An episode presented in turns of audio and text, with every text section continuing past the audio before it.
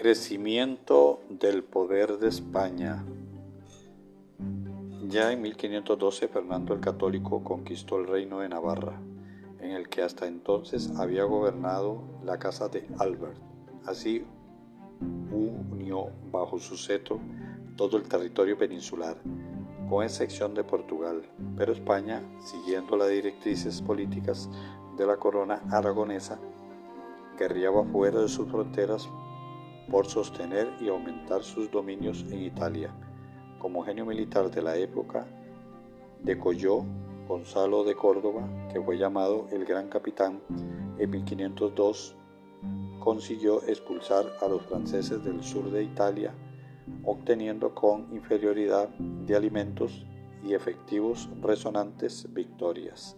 En 1504 completó para España la conquista del reino de Nápoles gobernándolo como virrey, con templanza, justicia y magnanimidad ejemplares.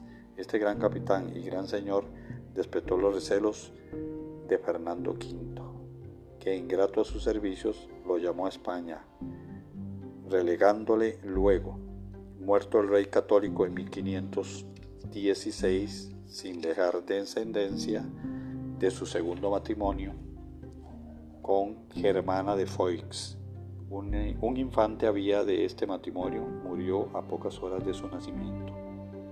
Pasó el trono de España a su nieto Carlos, hijo de Juana la Loca y de Felipe el Hermoso, primero de su nombre España y que es más conocido históricamente por el emperador Carlos V.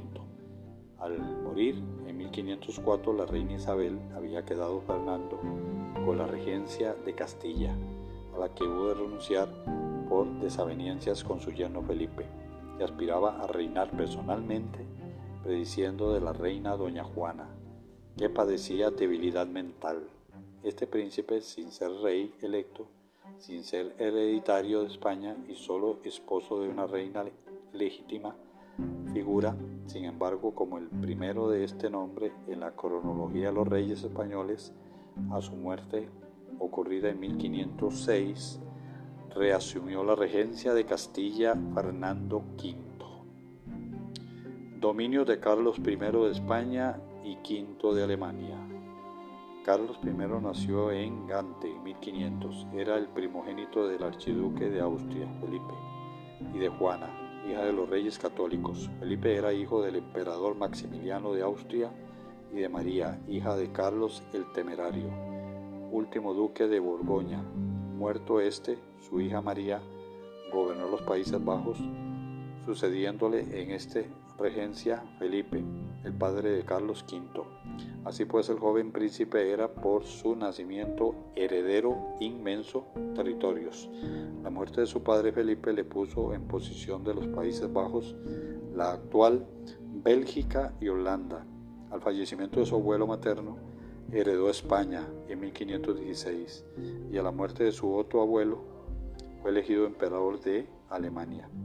Tuvo por rival en elección a Francisco I, rey de Francia, pero los electores de Alemania reunidos en Frankfurt optaron por Carlos de España. Tal era entonces su título. Las elecciones se verificó en 1519 y al año siguiente era coronado emperador en Aquisgrán, cuando solo contaba con 20 años de edad. Además de los estados ya mencionados, había recibido de su abuelo Fernando V el reino de las dos Sicilias en Italia, compuesto por las dos islas del nombre y el reino de Nápoles y la isla de Cerdeño.